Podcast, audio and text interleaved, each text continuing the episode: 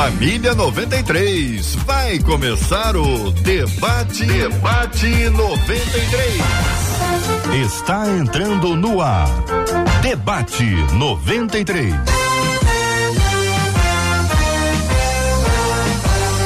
Realização 93 FM. Um oferecimento Pleno News. Notícias de verdade.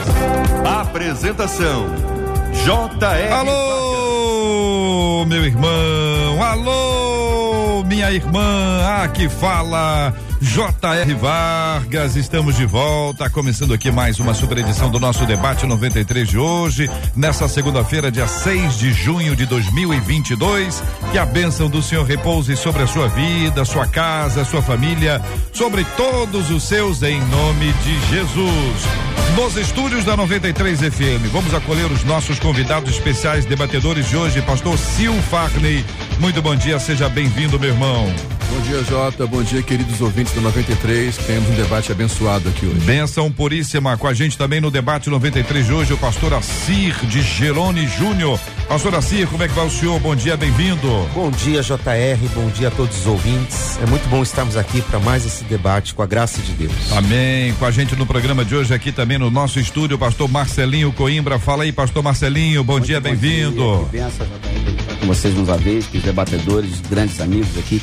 Deus abençoe a todos em nome de Jesus. Amém. Estúdio virtual da 93 FM. Vamos encontrar a pastora Raquel Soares. Pastora Raquel, bom dia, seja bem-vinda igualmente aqui ao debate 93 de hoje. Dia, JR. Bom dia, pastores. É uma alegria estar com vocês mais uma vez. Benção puríssima, minha gente. O debate 93 aqui, ó. Você participa com a gente, temos aqui as nossas múltiplas, as nossas múltiplas plataformas para que você possa interagir com o debate 93. Queremos acolher você de todos os lugares do Brasil, do planeta, aonde você estiver ouvindo a 93 FM, receba o nosso abraço em nome de Jesus. Que a graça, que a paz do Senhor inunde o seu coração todo dia e cada dia mais. Marcela Bastos, muito bom dia.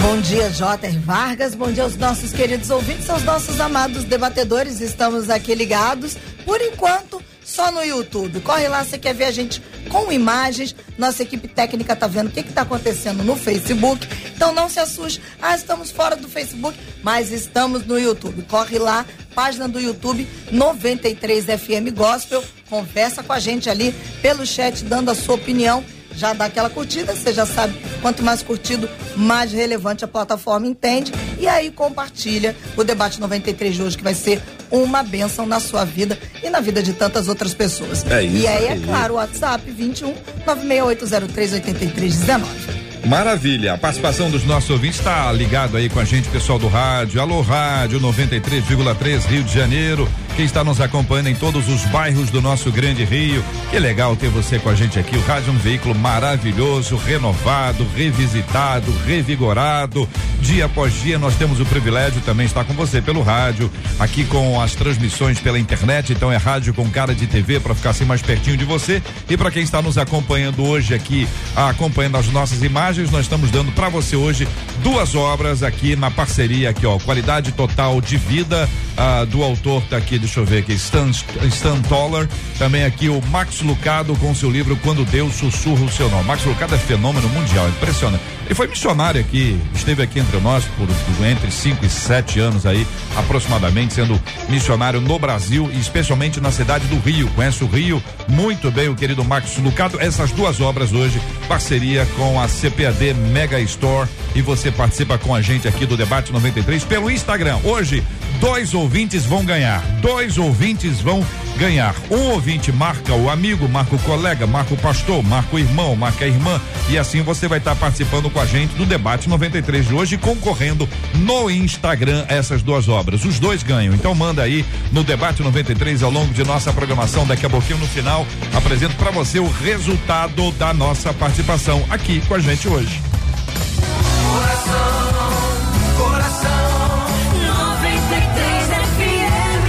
Olha, gente, mais um caso, mais um caso de intolerância religiosa. Você que está acompanhando isso no planeta inteiro, está acontecendo. A gente já conversou sobre esse assunto. Agora, 50 nigerianos morreram durante um ataque a uma igreja católica na manhã do último domingo. E são coisas que na Nigéria acontecem, vira e mexe acontece uma história dessa, não é só lá. A gente vai conversar um pouquinho sobre esse assunto, porque sempre é um tema que a gente deve trazer para nossa vida e não pensando que só acontece lá ou só acontece com eles. Em geral, a gente só toma providência quando acontece com a gente. E a gente não pode agir assim. A gente tem que entender se está acontecendo com alguém, está acontecendo com a gente também. Ouvinte compartilhando, minha gente, eu me converti e sou grata em saber que um dia vou morar no céu. Porém, eu carrego comigo algumas questões, hein? Qual é o sentido da vida? Como posso encontrar propósito, realização e satisfação nesta vida tão difícil? Será que tenho o potencial de realizar algo de significância duradoura? Eu pergunto a você que está acompanhando a gente, você sabe o sentido da sua vida? Sabe qual é o propósito da sua existência? Então compartilha. Se você sabe qual é o propósito da sua existência, manda aí a sua opinião pelas nossas redes, fala aqui pelo nosso WhatsApp 2196 803 8319. Vamos começar ouvindo o querido pastor Silfarne. Pastor, qual o sentido da vida? É o que pergunta uma de nossas queridas ouvintes. Olá, Jota. Essa é a pergunta de mais de um milhão de dólares, né? Qual o sentido da vida? É lógico que cada um vai buscar o viés para responder essa pergunta de forma filosófica, psicológica, antropológica e tal. Nós somos cristãos, cremos na palavra de Deus e sem desprezar, evidentemente, todas as ciências humanas, eu creio que a palavra de Deus para nossa fé é que nos define como quem somos. Portanto, o nosso sentido tem a ver com a nossa origem, né? Viemos dele, né? Tudo é por ele, para ele para ele novamente voltaremos. O sentido da vida, eu creio que está no próprio Senhor uhum. e está em quem nós somos como identidade. Quando ele criou o ser humano, o primeiro Adão, né? Criou a imagem e semelhança do Pai, o abençoou e deu uma missão para cumprir.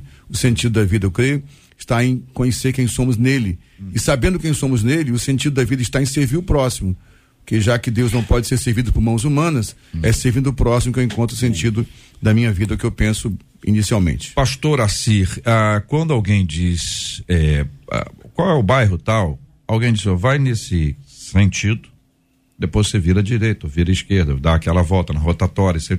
Tem uma explicação que, a, que junta o sentido, a palavra sentido, à palavra direção. E alguns levam para sentimento. Que caminho leva o senhor? Um dos dois? Nenhum dos dois? Qual ou quais? Sentido da vida. Sentido da vida, eu acho, eu vou na mesma linha do pastor Silfarney. Nós temos um manual e nós temos um fabricante. Boa. Deus nos criou, é ele é o fabricante. E ele estabeleceu um caminho, uma direção, que nós descobrimos por meio da sua palavra. É, veja, quando Deus criou o ser humano, lá no Jardim do Éden, ele criou com um propósito bem específico. Deus criou com uma harmonia, num relacionamento com Ele em primeiro lugar. Homem e mulher num relacionamento perfeito com Deus. Homem e mulher num relacionamento perfeito entre eles, com o propósito de multiplicar, de governar bem a terra. No entanto, esse propósito foi rompido com a queda. Então, uh, hoje as pessoas não encontram esse sentido, essa direção para a vida, porque a queda, o pecado que entrou no mundo, distorceu esse propósito original. Nós precisamos resgatar isso, JR, para que a gente possa viver de acordo uhum. com o que Deus planejou para nós em seu propósito original. Pastor Marcelinho. Bom, eu, eu concordo plenamente com os meus amigos aqui de mesa e não tenho dúvida de que somando a fala deles eu gostaria de pensar que o sentido da vida para a gente, nesse caso, é amar e amar com o amor de Jesus. Exatamente para pensar no sentido igreja, o sentido da vida é gerar vida. Quando eu compreendo isso, isso precisa se dar nesse relacionamento do entendimento, criação, queda e redenção. Quando eu entendo isso, eu reverbero isso de uma maneira clara. Por exemplo, Paulo estava no caminho. No caminho, ele encontrou o caminho e mudou o caminho dele. O fato do sentido da vida, talvez, dessa ouvinte, estar um pouco aí complexo do entendimento para ela é que talvez ela não tenha tido um encontro de fato com Jesus, que é o caminho. Uhum. Se ela encontrar Jesus, ela vai mudar o caminho dela, ela vai ter verdade e vai achar vida no caminho dela. Eu não tenho dúvida disso. Claro, Jota, uhum. quando a gente percebe que no ambiente familiar, que é o ambiente sociológico, o pastor Silfarne falou do ambiente filosófico, antropológico, historiológico, mas o ambiente sociológico uhum. é o familiar, a gente também aprende muita coisa do sentido da vida, do caminhar da vida. E aí isso, de forma empírica, a gente pode tendenciar pro mal ou pro bem, para a vida ou para a morte. E aí não sei o que, que é o melhor para quem está me ouvindo. Uma coisa eu posso afirmar: Se a tua família te ensinou até hoje, você pode muito bem entender como Paulo, na tua caminhada, encontrar o verdadeiro caminho e mudar a rota. O GPS para você hoje está sendo recalculado para você entender que todos nós, enquanto cristãos, temos pelo menos três mandatos: o social, o cultural e o espiritual. Social é quando a gente lidar com o mundo para atender as culturas. O cultural implica nisso também que a gente precisa alcançar todas as culturas. E o espiritual tem tudo a ver com o que o pastor é, Assir falou, que eu não posso pecar se, meu, se a minha rota, a minha caminhada é em direção ao céu e eu preciso viver isso, uhum. eu tenho que mudar muito a prática da minha vida. Tudo bem. Pastora Raquel, recentemente a gente teve aqui no Rio esse outono maravilhoso, lindo que a gente tem aqui, mas a gente teve muita névoa. Muita névoa. Teve um dia que parece que a cidade desapareceu. Você sabia que para lá tinha aquele prédio, aquele edifício, aquela montanha, mas a gente não conseguia ver. Não tem uma hora na vida das pessoas que isso pode acontecer. Eu sei que a montanha é para a direita, eu sei que o prédio está à esquerda, eu sei que o caminho é esse, mas está meio assim, com névoa, meio nublado, meio difícil. Não acontece isso, não, pastora Raquel? Sim, acontece sim. É, parece que é aquele tempo do silêncio, né? A gente não consegue ouvir a direção de Deus para as nossas vidas. É, a primeira coisa que me faz refletir nessa, nessa carta dessa ouvinte é que parece que existe um, uma falta de conexão entre sentido da vida e uma, um legado que essa ouvinte quer deixar aqui. O sentido da vida para quem tem Jesus e ela deixa claro no início que ela ela, ela já é feliz porque vai morar no céu, então ela já teve um encontro real com Cristo. O sentido da vida de quem tem Cristo é adorar ao Senhor. O apóstolo Paulo fala que se a gente vai comer, se a gente vai beber, se a gente Tudo vai trabalhar, se a gente vai cuidar da casa, não importa o que a gente vai fazer. O nosso propósito é adorar ao Senhor. E quando nós adoramos ao Senhor, nós nos aproximamos de Deus. A adoração, ela nos traz para mais perto do coração de Deus. E quanto mais perto de Deus, mais são revelados os propósitos que nós vamos cumprir aqui nessa terra. A palavra de Deus diz que o Pai ele procura verdadeiros adoradores que o adorem em espírito e em verdade. Então, o meu propósito como filha de Deus é adorá-lo. E ele naturalmente vai apontar esse caminho, como você bem falou, JR, uhum. enxergando ou não, eu vou sentir paz na direção. O que nós não podemos confundir é a habilidade, o talento, o dom com a, o sentido real da vida. O sentido real é um, adorar ao Senhor. Agora, como que eu vou servir neste mundo? Aí já é uma próxima etapa uhum. que eu creio que a gente vai é, é. descortinando isso ao longo do debate. Eu trago aqui para para que vocês comentem, né, essa ideia de que a cultura do nosso tempo pressiona a gente, despedaça a gente, joga para direita, para esquerda, e aqui não tem lado político, né, né, de esquerda, direita, politicamente, mas assim, uma vez, uma hora a pessoa quer uma coisa, outra hora quer outra coisa, outra hora ela acha isso, outra hora ela pensa aquilo, outra hora é isso. Então tá havendo uma, uma movimentação tão grande que a, a impressão que eu tenho é que a gente às vezes não tá muito estável. Aliás, esse é um tempo de instabilidade. Então, a, o sentido da vida está associado à estabilidade, apesar da instabilidade. Ou seja, eu estou estável, sei para onde eu vou, o, o barco está balançando para lá e para cá, tem vento contrário, tem muita chuva, temporal, tempestade, deserto, seja o nome que for, mas a gente sabe para onde está tá indo. Só que isso está acontecendo nesse lugar de definição do sentido. Então, a gente está ficando tão instável quanto a cultura desse tempo, esse mundo está instável. E a gente precisa arrumar um lugar para botar uma âncora ali, segurar em algum lugar para apoiar e dizer, não, pera um minutinho, pera um minutinho. O negócio está instável, mas eu estou estável. Eu acho que há uma pressão dentro dessa instabilidade, você falou, muito bem pensada, Jota.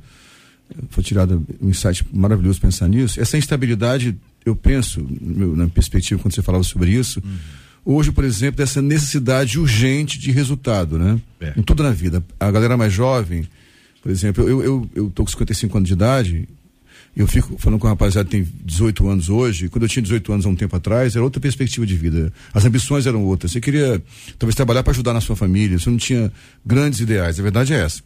Nós não tínhamos tantos grandes ideais, né? Eu vim de uma família muito pobre, esse vazio que dava para fazer. Hoje a molecada tem acesso à internet, tudo está na cara dele, e hoje é uma pressão para o sucesso muito forte. Aí eu queria citar em cima disso, dessa instabilidade e estabilidade que você falou, um autor que eu gosto muito, que é o Victor Franklin, né, que tem um livro que eu amo, que é Em Busca de Sentido. Estava buscando, achei uma frase dele que eu acho linda, né, que está tá na introdução do livro dele, né, que ele fala assim: não procurem um sucesso. Quanto mais o procurarem e o transformarem num alvo, mais vocês vão errar. Porque o sucesso, como a felicidade, não pode ser perseguido. Ele deve acontecer e só tem lugar como efeito colateral de uma dedicação pessoal a uma causa maior do que a pessoa ou como subproduto da rendição pessoal a outro ser. Então eu creio, voltando todo o que foi dito no início aqui, e que o Marcelinho falou muito sobre a questão de você amar como sentido da vida e servir, está nisso. A estabilidade está no seguinte, como a, vou linkar um pouquinho, foi para a própria Raquel, pastora Raquel, do adorar a Deus. É isso aí eu adoro, eu, eu, torno o nome de Deus adorável, eu torno o nome de Deus é, é, é admirável e respeitado, na proporção que eu amo as pessoas e sirvo as pessoas, Amém. que eu sou filho dele. E o sentido está nisso, é que eu penso, nessa estabilidade de servir pessoas, mesmo em volta de nós tudo tão, tão instável, né? Uhum. O amor, ele é estável embora seja dinâmico, né? Ele é estável, ele pode uhum. suportar qualquer instabilidade desse tempo uhum. com o sentido de propósito de servir ao próximo. Uhum. Mas aí é tem um problema, que o amor é estável, mas a, a pessoa, é, essa crise de eu, eu não me amo, essa crise de baixa autoestima, essa coisa de você achar que está indo bem, de repente o algoritmo lá do Instagram, do Facebook te diz que você não, não tá tão bem assim quanto você achou que você estava Chega alguém de, e te vende uma facilidade, tu vai ficar rico em casa, ó, tu vai ficar milionário em casa. Alguns até ficam, é. mas ficam com os que não ficam. Porque se todo mundo ficar, ninguém vai ficar. Se é que você me entende. Então vende uma facilidade, aí a pessoa deixa o amor. Aí você sabe que a Bíblia diz que o amor de muitos esfriaria. A vida é tão corrida, as pessoas têm pouco tempo para se amar. Ou seja, convive menos, alimenta menos, é, constrói menos, as relações estão conturbadas. Fragmentadas, conturbadas ou líquidas, como alguns dizem. Sim. E aí? É, é, eu, eu acho legal essa, essa fala do pastor Sil, que, que coaduna com tudo isso. Esse autor, o, o Victor Franklin, ele, ele tem um, um trabalho legal chamado de logoterapia, logoterapia se eu não me engano. É logoterapia. Que é, que é fantástico. E, e tem uma frase dele que eu também anotei para colocar aqui exatamente sobre isso, porque aí o JR falou das dificuldades que essa que essa ouvinte coloca. Eu, independente das circunstâncias externas, eu preciso estar tá firme no meu interior. E aí o que, que ele fala? Como senhor da minha vontade, sou criador. Uhum. Então eu sei, eu penso, entendendo o propósito de Deus na minha vida, eu trabalho em cima daquilo para poder seguir em direção ao propósito divino, o propósito original de Deus em minha vida. Mas, como servo da minha consciência, eu sou criatura. Eu preciso ter consciência que eu posso até pensar e querer, mas nem tudo que eu penso e quero é para mim. Então, tudo uhum. é lícito, mas nem tudo convém. Uhum. Então, caminhando por esse por esse viés, a gente de fato precisa uhum. repensar muito isso para não viver para agradar os outros. Senão é. a gente perde a, vida. perde a vida. E o sentido da vida está em primeiro agradar a Deus. Pastor Assir. Nós estamos vivendo, vocês comentando todas essas características desse momento que nós vivemos, um tempo do que alguns chamam de pós-modernismo, outros já estão dizendo que é outra coisa, hipermodernismo, enfim. Independente do nome que se dê, é um tempo de desconstrução.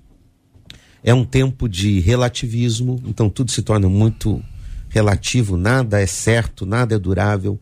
É um tempo de superficialidade, que se nada é certo, é o superficial que predomina. E as redes sociais estão aí para mostrar isso. E aí nós vamos perdendo o foco de onde nós deveríamos caminhar, para onde deveríamos ir.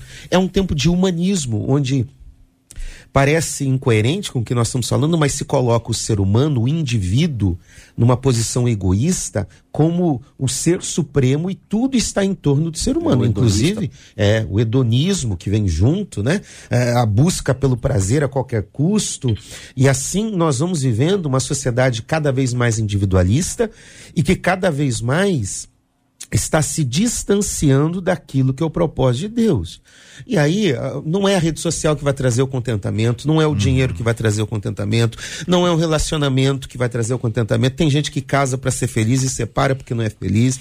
Então, tem gente que acha que o dinheiro vai trazer muita felicidade, não vai trazer. Tem gente que conquista o sucesso, como o pastor Silfarne falou, conquista um, um, uma alta posição na sociedade, mas não é feliz, porque o sentido da vida não está em nada disso. Nós precisamos resgatar o propósito que nós estamos falando desde o início, para o qual Deus nos criou. A pastora Raquel falou muito bem sobre adoração. Nós devemos viver para a glória de Deus. Tem uma frase de Agostinho que eu gosto muito, e eu gostaria de lê-la aqui. Ele diz: Fizeste-nos, Senhor, para ti e o nosso coração anda inquieto enquanto não descansar em Ti. Enquanto o nosso propósito não estiver em Deus, nosso relacionamento não for Ele como prioridade, o nosso coração não descansar nele, nós não viveremos bem. Pastora Raquel, as meninas ah, têm sempre um olhar para além para além do, do, óbvio, né? Ajudam a gente a entender, conseguem ler as emoções, conseguem observar a família, enxergam a, a reação das crianças, dos adolescentes, né, dos jovens e até uh, dos adultos de uma forma muito especial. A partir dessa lógica proposta pelos nossos queridos debatedores, como a querida irmã analisa esse tempo e esse tema? Provavelmente, você bem falou que nós mulheres nós temos essa facilidade, né, de, de olhar dentro de um plano, né? Hoje em dia, o, o, o mundo está muito voltado para o homem, como bem foi falado aqui pelo pastor Assir.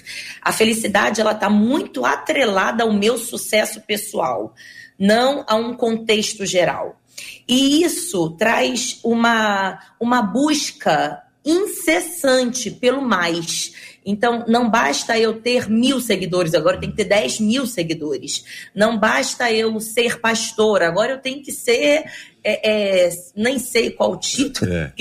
né? É, é, uma, é uma busca incessante por uma felicidade vazia.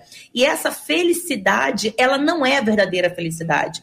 Um versículo que eu tenho para minha vida do apóstolo Paulo, quando ele diz ali em Atos 20, 24: Em nada tenho a minha vida por preciosa, contanto que eu cumpra tudo aquilo que o Senhor determinou. E vamos olhar para o que, que Deus fez quando ele veio aqui à Terra. Deus, Jesus não veio para ter glamour, Jesus não veio para ter grandes riquezas, Jesus não veio para ter nada. Ele veio para se permitir ser uma bênção. A Bíblia diz que quando ele tem um encontro com aquela mulher do fluxo de sangue, ele para os seus discípulos e fala: Alguém me tocou. E os seus discípulos, chocados, comentam: Mestre, Nesse aperto, o senhor vai perguntar quem te tocou? Essa resposta dele é, é algo que nós precisamos levar como propósito de vida. Olha o que, que ele responde: Alguém me tocou, porque de mim saiu virtude. Ele tinha uma plena convicção de que algo dentro dele tinha gerado vida e vida em abundância para aquela mulher. Esse é o maior propósito. Quando eu mencionei no início sobre a adoração, nós nos tornamos parecido com aquilo que adoramos. Pode observar uma pessoa que fala muito sobre positividade. Você conversa com ela, 10 minutos você acha legal, meia hora você já está saturado daquele assunto de que tudo vai dar certo. O mundo está um caos, mas para aquele, para aquela profissão especial que agora está né, tá crescendo muito, tudo vai dar certo. Porque, de fato, nós nos tornamos semelhante àquilo que nós buscamos, àquilo que nós acreditamos, àquilo que nós adoramos. Aquele livro Kryptonita fala muito sobre isso, né? Sobre esse excesso de adoração às nossas necessidades. Então, hum. essa mulher, essa, esse ouvinte, e agora jovens, mulheres, igrejas, precisam entender que a verdadeira felicidade, ela não está numa conquista pessoal, mas ela se encontra quando eu me torno semelhante ao meu Criador e de fato de mim sai virtude. Então vai sair virtude quando eu estou em casa cuidando do meu lar, vai sair virtude quando eu me coloco a auxiliar na igreja em alguma atividade, quando eu percebo que através da minha vida alguém recebeu mais de Deus e não mais da minha palavra, não mais do meu conhecimento, não mais do meu sobrenome. Não, não tem nada a ver comigo.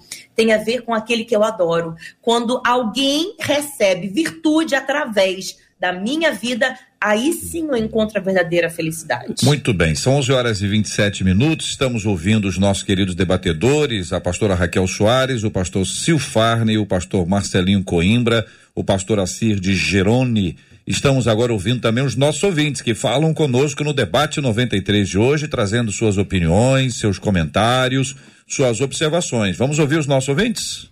A Miranice disse o seguinte: para mim, o sentido da minha vida é viver para Cristo, servindo a Ele e ao próximo como se eu estivesse o servindo. O Crispim no YouTube disse assim: para mim, o propósito da vida é aquilo que tem de mais importante para um ser humano.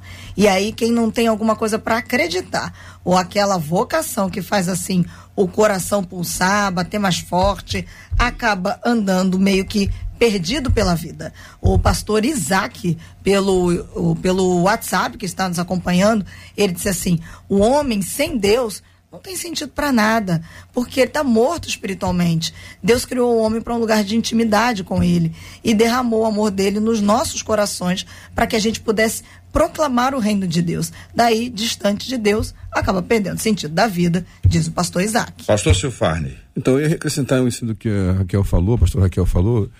Como isso é importante, essa questão da espiritualidade, de revelar Deus para as pessoas, né? Sair virtude, né? Você sabe que hoje se fala muito de espiritualidade até no mundo corporativo, né? A, a, acho que se a gente for fazer uma análise rápida aqui, sem querer ser prolixo, até porque não tem tempo para isso, o século XX foi um século muito de conquistas materiais, né? foi o grande século dos avanços, né? Da, do alcance, da, da descoberta do espaço, da leitura do código do genoma. O homem alcançou ah, absurdas conquistas tecnológicas e, e, e, científicas. Mas o, dizem os historiadores que o século XXI, os pesquisadores do comportamento humano, é um século que começa com um vazio existencial. O homem está com essa busca. Hoje é uma busca por espiritualidade. Se fala muito em espiritualidade. Porém, a minha percepção, conversando sobre isso com um amigo um dia, é que essa, até essa espiritualidade proposta no mundo corporativo, pelos coaches, pelos palestrantes, é uma espiritualidade egoísta muitas vezes.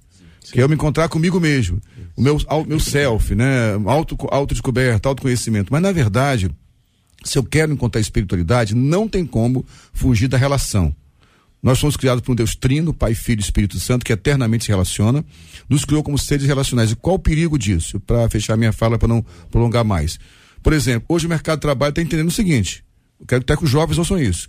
Vários jovens com MBA, com boa formação, capacitados, mas não relacionam. E eu quero dizer para você que está me ouvindo, que é jovem cristão, a igreja é um grande privilégio para isso. Não há um grupo social que eu conheça que reúna num ambiente só faixas etárias diferentes, níveis acadêmicos diferentes, níveis culturais diferentes, ideologias políticas diferentes, no mesmo ambiente. Uhum. Isso provoca relação. Então, eu quero insistir dizendo o seguinte: uhum. o sentido da vida está em servir a Deus, servir a Deus tem a ver com servir ao próximo, porque Deus não pode ser servido por mãos humanas. Portanto, não tem como ter espiritualidade saudável uhum. sem relação. Olha só, é, a gente trabalha na igreja com base em dons e talentos. Tô certo ou tô errado? Sim, sim, sim. sim. Não é por coisas que vão nos promover, não é debaixo do holofote, não é o que eu gosto mais. Ou pelo menos não deveria ser. Não, aí que eu pergunto a vocês. Vocês são pastores, estão no dia a dia, não é? é essa minha afirmação está correta ou ela está vencida? Vou repeti-la. Nós trabalhamos na igreja, você está falando, trabalhar na, na igreja. Sim, sim. Nós trabalhamos na igreja com base nos nossos dons e talentos. Ponto. Essa é uma afirmação. Sim. Aí vem a questão. Ou é aquilo que eu gosto de fazer, a pergunta que eu faço a vocês é: alguém que se oferece, oferece, ó, Deus me deu um talento, um dom, tá aqui, eu tenho, tá na Bíblia aqui, capítulo tal, versículo tal, que tem o dom. E Deus me deu esse dom. E eu tenho mostra, eu posso mostrar para você que Deus me deu esse dom. Ou é o seguinte, não, pastor, eu gosto mais, hum. sabe? Eu tô sentindo aqui, em geral é um negócio bom, não tem um holofote, ou tem uma liderança, é algum lugar de destaque. Tô perguntando se você, eu vou perguntar só para um, pastor, Marcelinho, o senhor pode me responder isso? Bom, é. Só para é... o senhor, o senhor vai responder em nome dos, dos três, hein? Dos quatro aí. O senhor vai representar difícil, todo mundo, hein? Representar a pastora Raquel, pastor é... Ciro, pastor Assi, difícil. Mas enfim, é, é, eu acho que isso tem muito a ver com o segundo ponto que a, que a, que a nossa ouvinte coloca. Uhum. Eu não uhum. consigo realizar de forma satisfatória se eu não estiver diante do propósito de Deus. Então, uhum. tudo isso que você falou é possível. Uhum. Eu posso ter um dom, posso ter um talento, até porque, por exemplo, eu trabalho um pouco com vendas, eu trabalho um pouco também com pessoas. Uhum. E isso tudo também, além de ser dom, também pode ser desenvolvido. Uhum. Porque isso trabalho, na né? trabalho, Arregaçar na prática manga, diária. Agora, eu preciso entender se é isso que Deus quer. É. Porque, por exemplo, quando Deus, tudo, tudo que ah. Deus fez é com propósito, seja seres humanos claro. ou coisas.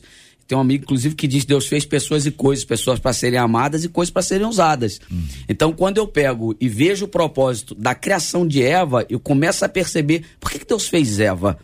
Bom, para tirar a solidão de Adão, não é bom que o homem esteja só. Falei uma disjuntura. Então, tudo isso que o senhor está falando e é passível, uhum. é palatável, a gente uhum. soma isso, degusta isso todo dia no ambiente eclesial, uhum. a gente precisa analisar com muito carinho, pois é. porque é. senão a gente envereda alguém pela necessidade, é, pela necessidade, para um caminho errado. Tem isso também. Ou e seja, a, rota, a pessoa está fora do dom e do talento. Está fora do dom e do talento. Se ela estiver fora do dom do talento, pastor Assir, ela tem um grande, uma grande chance de frustração, Sim. ou não? Sem dúvida. Porque é mais fácil, como você estava falando, JR, as pessoas buscarem aquilo que dá o holofote, uhum. o microfone na mão. E, e, é importante que tenha gente ali. Mas há uma variedade de dons que Deus estabelece em Romanos 12, uhum. em Efésios, em Coríntios, em, em, que a gente tem que perceber qual é a nossa utilidade no corpo. E não confundir. E ministérios, né? É. E não confundir algo que é muito interessante. Há, há o dom do serviço e a gente que tem dom de ser visto. Então, hum. se ele não está sendo visto, ele não está servindo. Mas, como é que é a frase? Repete aí que eu gostei dessa frase. Ah, ah, tem gente que tem o dom do serviço, que está ali disponível para servir, mas tem gente que, que tem o dom de ser visto. Ser visto. É, então ele tem que aparecer, e parece que ele não aparece, ele se frustra. Eita, tal. Nós precisamos entender qual é o nosso lugar no corpo de Cristo. É. E naquele lugar, se nós realizarmos bem, nós estaremos servindo bem ao Senhor. Outra coisa, nós estamos vivendo um tempo, e eu não estou dizendo que isso é de todo ruim, de prof, profissionalização, quase não saiu, profissionalização hum. daquilo que deveria ser natural da vida cristã, do serviço. Veja, nós não podemos também ficar mais presos ao amadorismo do passado, é, temos que fazer sempre o melhor.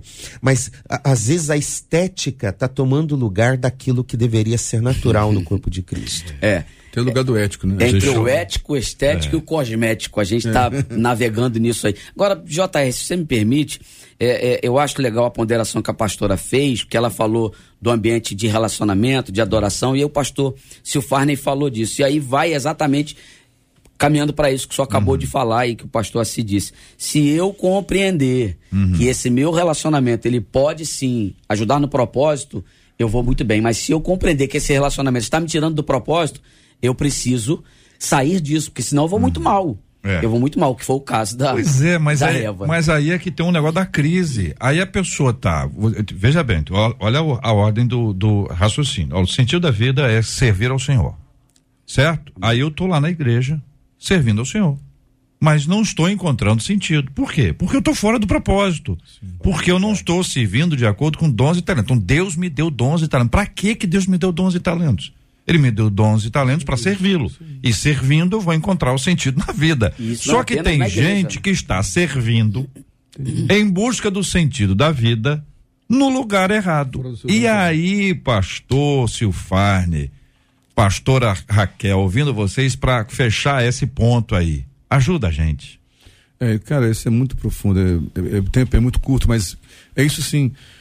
Ouçam com carinho a gente, se estamos ouvindo agora. Não estamos julgando você, mas entenda uma coisa: enquanto você gastar sua energia para ser visto, como o pastor Assi falou de forma muito simples e inteligente aí, você vai sofrer demais, cara. Então, sirva sirva, quando você servir, você vai encontrar o propósito na jornada. Amém. Porque está alinhado com o seu dom e o seu talento. Pastora Raquel. É, agora, só, só complementando aqui, JR, ah, é, quando a gente diz que não existe uma plena é, satisfação fora do nosso talento, né? Existe também uma, um outro lado disso. Nós, nós estamos colocando somente com aqueles que querem o holofote, que a gente sabe que isso é real. Mas quando nós entendemos que a igreja ela precisa avançar, né? E vou dar um exemplo, eu, eu gosto muito de falar de uma forma muito prática. Eu, eu, eu sou uma pregadora do evangelho, eu, Raquel, mas eu percebo que na minha igreja está com uma debilidade no departamento infantil, na, na no, no, maternal. Uhum. E ali eu não vou estar pregando, pregando, pregando. Ali eu vou estar ministrando, orando mas eu percebo que ali existe uma carência de, de, de, de servos de Deus. Eu tranquilamente me coloco para para entrar naquela escala. Porque eu entendo que atuando ali, eu estou fazendo com que a igreja avance e eu estou representando o reino de Deus aqui na terra. Porque para que uma família chegue com um bebê, é necessário que tenha o maternal funcionando. Então, existe sim aquele que, não, meu chamado é para pregar, então eu só vou começar a trabalhar na igreja na hora que o pastor me der o culto de domingo à noite. Existe esses, que aí, no caso, como o pastor Assir falou, ele está naquele outro ministério que eu gostei desse ministério, ele vai ser lançado que é o ser visto. Mas o oposto não, porque o oposto você está se colocando como serva, de fato. Eu sei que é necessário alguém para ir no retiro de adolescente. Eu não tenho mais filho pequeno, eu posso ir ali servir. Hum. Eu cansei de ir para encontro com Deus arrumar cama. Isso eu fazia até ano passado, hum. porque eu entendia que o reino estava sendo propagado, que a igreja estava avançando. E nesse ponto eu encontrava felicidade. Eu voltava com a minha alma, que é onde estão as minhas emoções, repleta de alegria, porque hum. eu sabia que eu estava fazendo parte de um plano maior de Deus. É. Então, não se prenda somente, como foi falado aqui, que não existe felicidade fora do seu talento, depende, porque quando você entende que você está adorando ao Senhor com as suas habilidades, mesmo que não esteja naquele ponto específico, o Senhor ele recebe essa oferta como aroma agradável e claro que ele vai derramar sobre você Pastora, alegria, satisfação e felicidade. Vou perguntar uma coisa com base no exemplo que a querida irmã deu, ir para os acampamentos e arrumar as camas que é uma tarefa que não é vista. Sim. Não tá é certo? Vista. Mas eu posso ter o dom de cantar, Deus me chamou para o Ministério da Música, eu tô... Isso não interfere no serviço que vai além disso. É o que a irmã está dizendo. Então eu vou ter convicção do meu propósito, vou servir ao Senhor de acordo com dons e talentos e vou fazer o que aparecer mais. O que a gente está colocando é a pessoa que está no lugar errado. Então ela no lugar errado, ela não é, é, é um, é um instrumentista para aquela orquestra. O cara tá querendo tocar um instrumento na orquestra que não tem na sua orquestra. Então Deus não vai colocar um cara que tem um outro instrumento para entrar na orquestra só porque o cara quer tocar na orquestra. Então, estou dando exemplo de música aqui, vou sair disso, porque o pessoal de música, entendeu? Briga muito e, e, tal, não vou falar mais isso aqui. Ô, Jota, por exemplo. Vou, vou, Jota, vou pedir um breakzinho a vocês aqui. Pois não, ah, pastor. Não adianta não. eu e o Marcelinho amarmos basquete, não dá para jogar basquete. Não, não você, vocês estão se subestimando. basquete não dá pra Vocês gente, dois estão subestimando. Você tem que saber se o tamanho não dá, tem não muito, dá. Faz isso não, aí é o, bullying, o Acir, o Acir jogando com vocês dois, eu e Raquel vamos assistir. Porque esse jogo aí eu quero assistir. Vocês, vocês dois, só uns dois, tá? Os dois contra o pastor Assi. Eu quero ver qual vai ser o resultado final. É. São 11 horas e 40 minutos aqui na 93 FM, gente. Eu falei agora há pouco, mais um desses episódios sofridos, sofridos, que a gente precisa trazer para nossa realidade. Ao menos 50 nigerianos morreram durante um ataque a uma igreja católica na manhã deste último domingo, dia 5 de junho. Homens armados fizeram disparos contra os cristãos que assistiam à missa e também detonaram explosivos na Igreja Católica de São Francisco, na cidade de Oyo. O bispo e os padres da paróquia sobreviveram ao ataque. Um porta-voz da Igreja Católica na Nigéria afirmou: É tão triste que enquanto a Santa Missa estava acontecendo, homens armados desconhecidos atacaram a Igreja Católica de São Francisco, deixando muitos mortos e muitos outros feridos e a igreja violada. E aí tem a, a palavra do presidente que classificou naturalmente como hediondo. Este caso da Nigéria não é o único. Nós já fizemos programas inteiros aqui somente sobre a igreja perseguida. Veja qual é a mensagem que se passa. 50, ao menos 50 morreram neste ataque. Semana que vem vai ter outra missa. As pessoas não vão. A pessoa não vou lá, é perigoso. Eu vou cultuar em casa. Mas vocês sabem também que no momento de ataque desse, fortalece a fé de muita gente. o cara fala assim, cara, é o seguinte, vamos encarar isso aí, vamos em frente. Essa é uma realidade, pastor Assir, deste tempo também com muitas perseguições ao redor do planeta que já aconteciam, a gente não sabia porque não tinha mídia. Sim. Hoje a gente tem mídia Sim. que vai apresentar para a gente instantaneamente. Essa realidade é uma realidade já esperada, a gente já sabia que teria que passar por essas coisas e qual o comprometimento da igreja brasileira agora com a igreja nigeriana, independente se é católico ou não. Sim. Que esse aqui é um parênteses que tem que ser feito. Sim, sim. Pessoa não é católica, ah, deixa para lá. Ou católico, quando é o evangélico, deixa para lá. É hora da gente pensar, hein? Isso está acontecendo nos dois lados.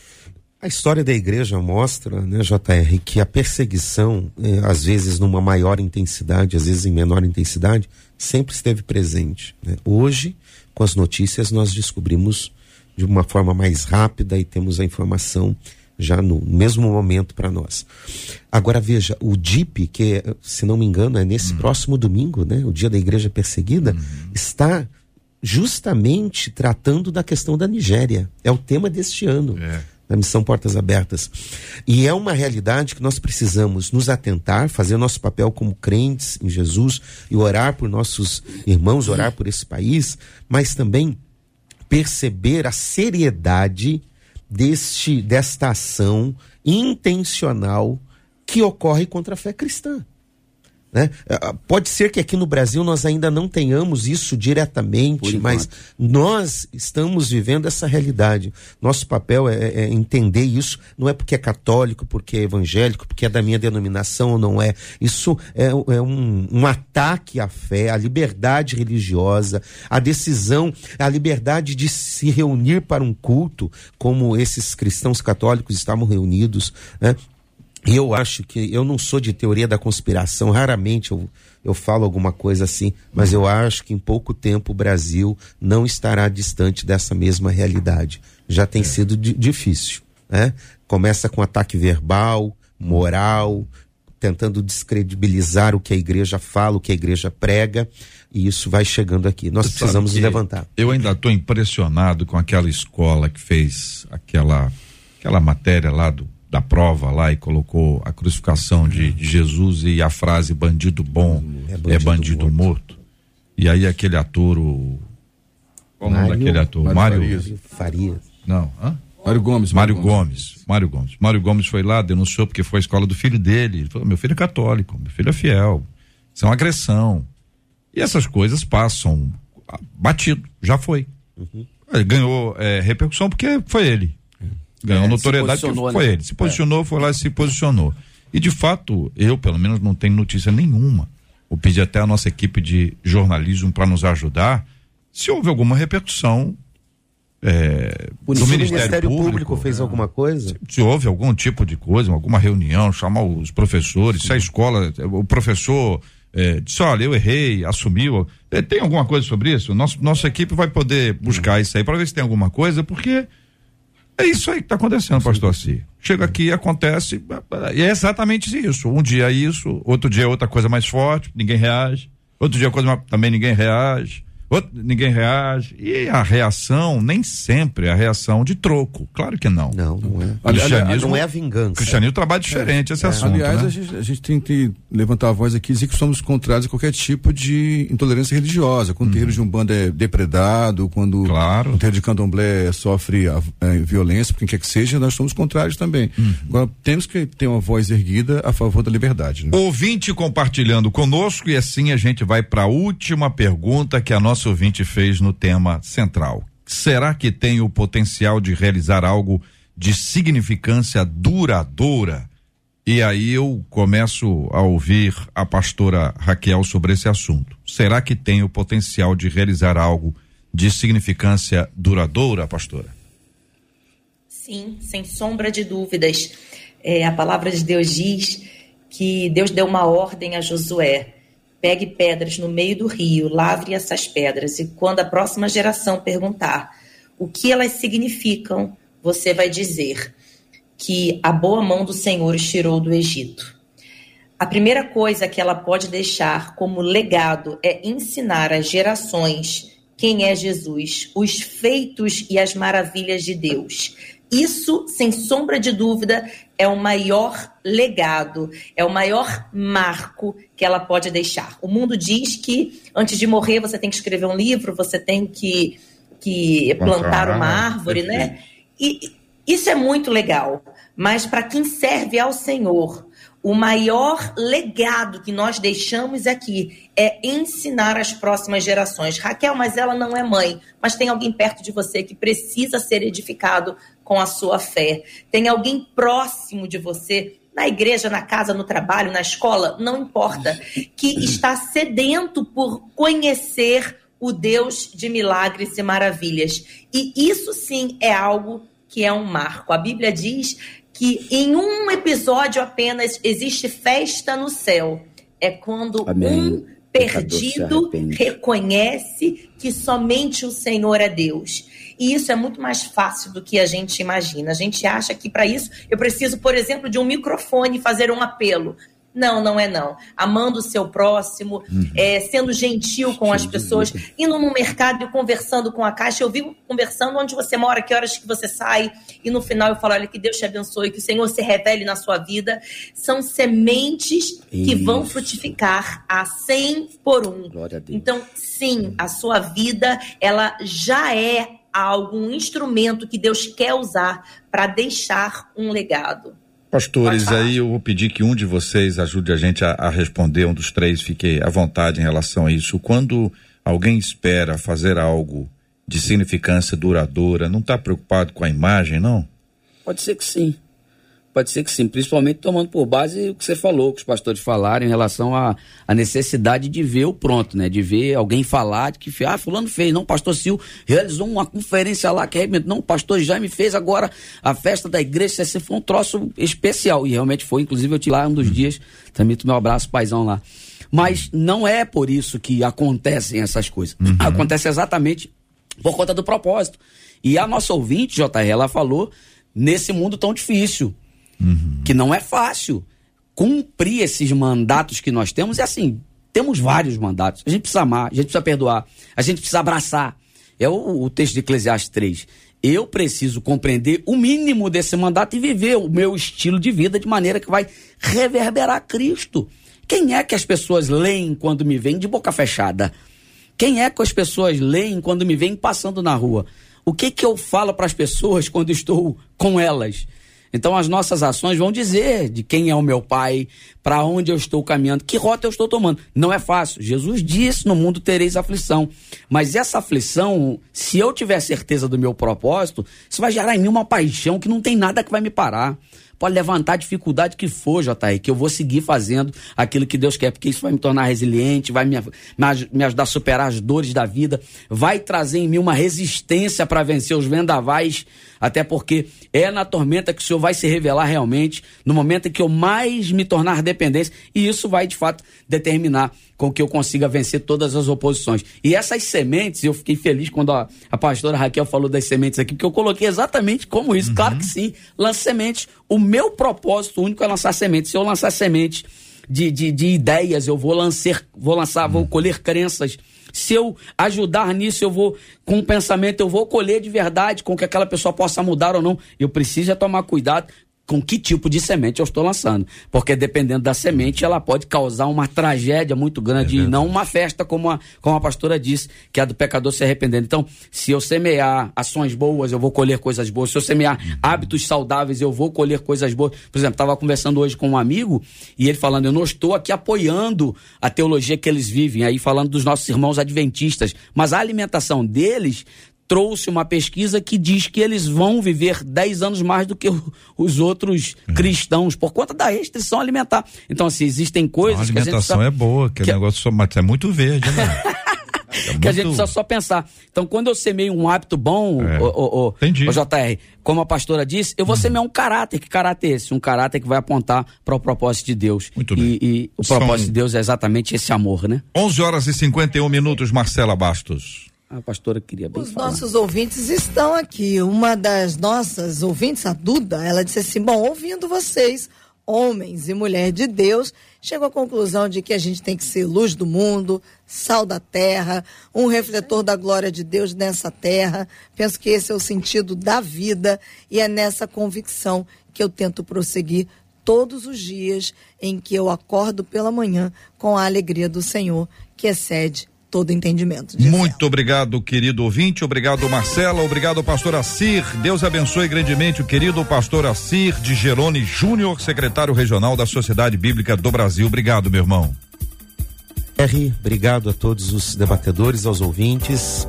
Termino com o texto de Paulo aos Coríntios, capítulo 4 da primeira carta.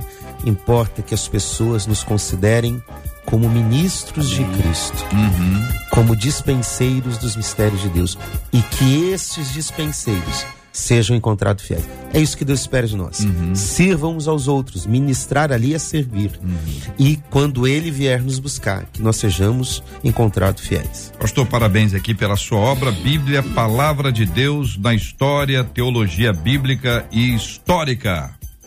Isso, JR. Lancei há pouco tempo esse livro, está aí na plataforma da MK uh, na, no formato digital. digital né? Eu falo um pouquinho da história da Bíblia, desde a oralidade, uhum. onde não tínhamos ainda os registros, e chego até a realidade no Brasil. Vou passando pelos diversos momentos da história de Israel, da história da igreja, pela reforma, Idade Média, a, a, a chegada da Bíblia no Brasil, JR, uhum. que é algo fantástico, que todo crente brasileiro deveria conhecer. Uhum. O Brasil ficou cerca de 300 anos sem ter acesso às escrituras. Uhum.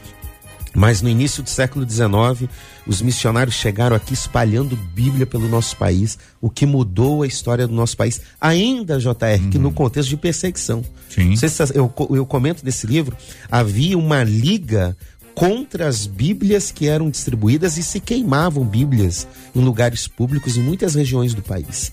Muitos colportores que distribuíam a Bíblia pelo país foram perseguidos. Né? Muitos ficavam meses meses viajando para cumprir essa tarefa. Ficavam doentes, tinham muitas dificuldades. É uma história linda da chegada da Bíblia do nosso país e por isso hoje o Brasil é um dos países mais relevantes na causa da Bíblia. Então tá aí disponível para os nossos ouvintes. Já abriu a curiosidade do povo. Sua palavra é muito boa, gostei. Amazon Kindle, Google Play Books, iBooks, Kobo, Livraria Cultura, tudo isso aqui disponível pelo nosso aplicativo, pelas lojas da MK, para que você possa acessar esta obra do querido pastor Assir, Bíblia, Palavra de Deus na História. Muito obrigado, querido pastor Marcelinho. Um forte abraço ao senhor, pastor. Pastor Marcelinho, pastor auxiliar da DIVEC. Eu agradeço, JR, senhor Marcela, vocês são especiais.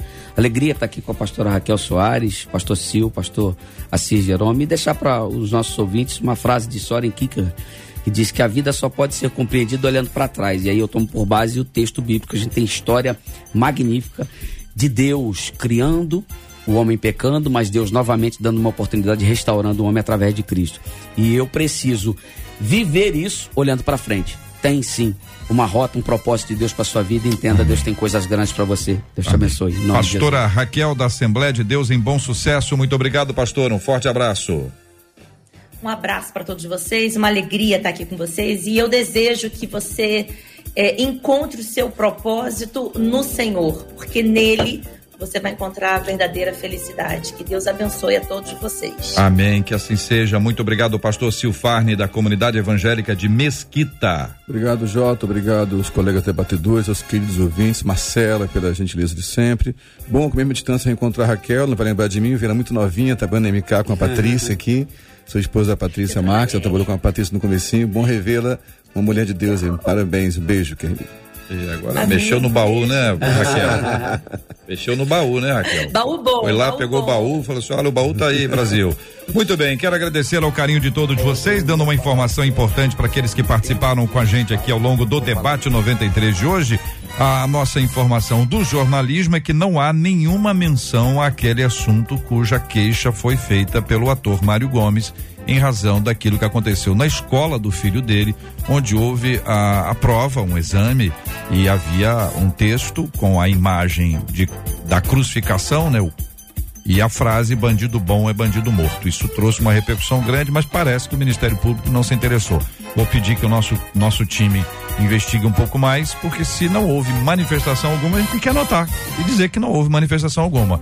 E quando aconteceu uma outra manifestação, tem que perguntar por que não aconteceu naquele caso também? Só acontece neste, não naquele caso? Nós vamos ouvir a fala dos nossos queridos e amados eh, jornalistas aqui da 93 sobre esse assunto. Deixa eu te dar um presente aqui, porque os nossos dois livros de hoje e participação maravilhosa, hein? Hoje nós demos aqui essas duas obras que estão aqui nas minhas mãos, para quem está acompanhando a gente pela internet, numa parceria com a CPAD eh, Mega Store, com a participação dos nossos queridos amigos da CPAD. A arroba mili.bárbara, Mili Bárbara foi a ganhadora e ela marcou o Gabriel Rezende. Então, arroba mili.bárbara e Gabriel eh, ponto Rezende foram os dois ganhadores. Ela foi a sorteada, a Mili, e o Gabriel foi marcado. Pegou uma carona maravilhosa. Gabriel, se agradece a Mili aí, hein? A nossa equipe vai fazer contato com vocês para que vocês possam receber essas duas obras que já estão disponíveis para você aqui na 93 FM, mas a equipe vai falar com você sobre esse assunto, reforçando o louvorzão da 93, ah, dia 2 de julho, na Apoteose, com entrada franca, conforme você já sabe. Nós vamos orar juntos aqui agora, o pastor Assir vai orar conosco. Nós vamos lembrar da Esperança Rio, né? Um grande evento que vai acontecer no próximo sábado, dia 11 de junho, em Copacabana, às 16 horas. E nós vamos ter a pregação do pastor Franklin Graham, que é filho do pastor Billy Graham, extremamente conhecido planeta inteiro.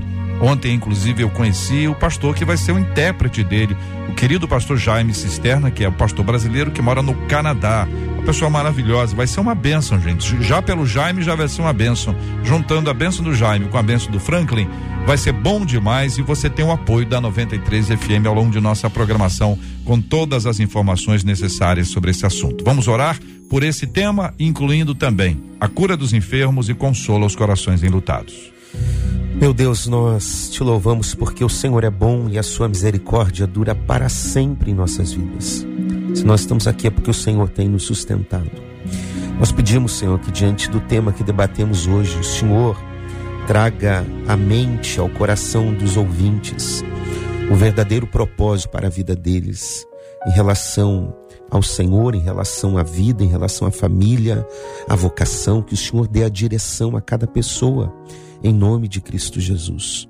Deus, nós oramos por aqueles que estão enfermos, por aqueles que precisam de uma cura. Ó Deus, com a tua graça e com a tua misericórdia, traga a restauração da saúde e da vida dos teus filhos. Meu Deus, aqueles também que precisam de um consolo, de um conforto diante de um momento difícil na vida. Ó Deus, que o teu espírito possa acolher, abraçar, que o teu espírito possa restaurar, que o teu espírito possa trazer a estabilidade das emoções e que essas pessoas encontram e possam encontrar a paz que excede todo o entendimento. Deus, como igreja no Rio de Janeiro, nós somos gratos ao Senhor por esse encontro que teremos, o Festival Esperança, no próximo sábado. Deus, o, o grande objetivo é a evangelização é que pessoas tenham um encontro verdadeiro e transformador com o Senhor Jesus Cristo. Usa toda esta organização, este evento, ó Deus, e que as pessoas que lá estarão possam ser tocadas na alma, possam reconhecer Jesus Cristo como Senhor e Salvador e que assim a tua igreja nessa cidade, nesse estado, neste país seja abençoada e impactada. Assim, Senhor, nós já oramos agradecendo por tudo que o Senhor fará nesse dia. Em nome de Jesus que nós oramos hoje. Amém. Que Deus te abençoe. Você acabou de ouvir Debate 93.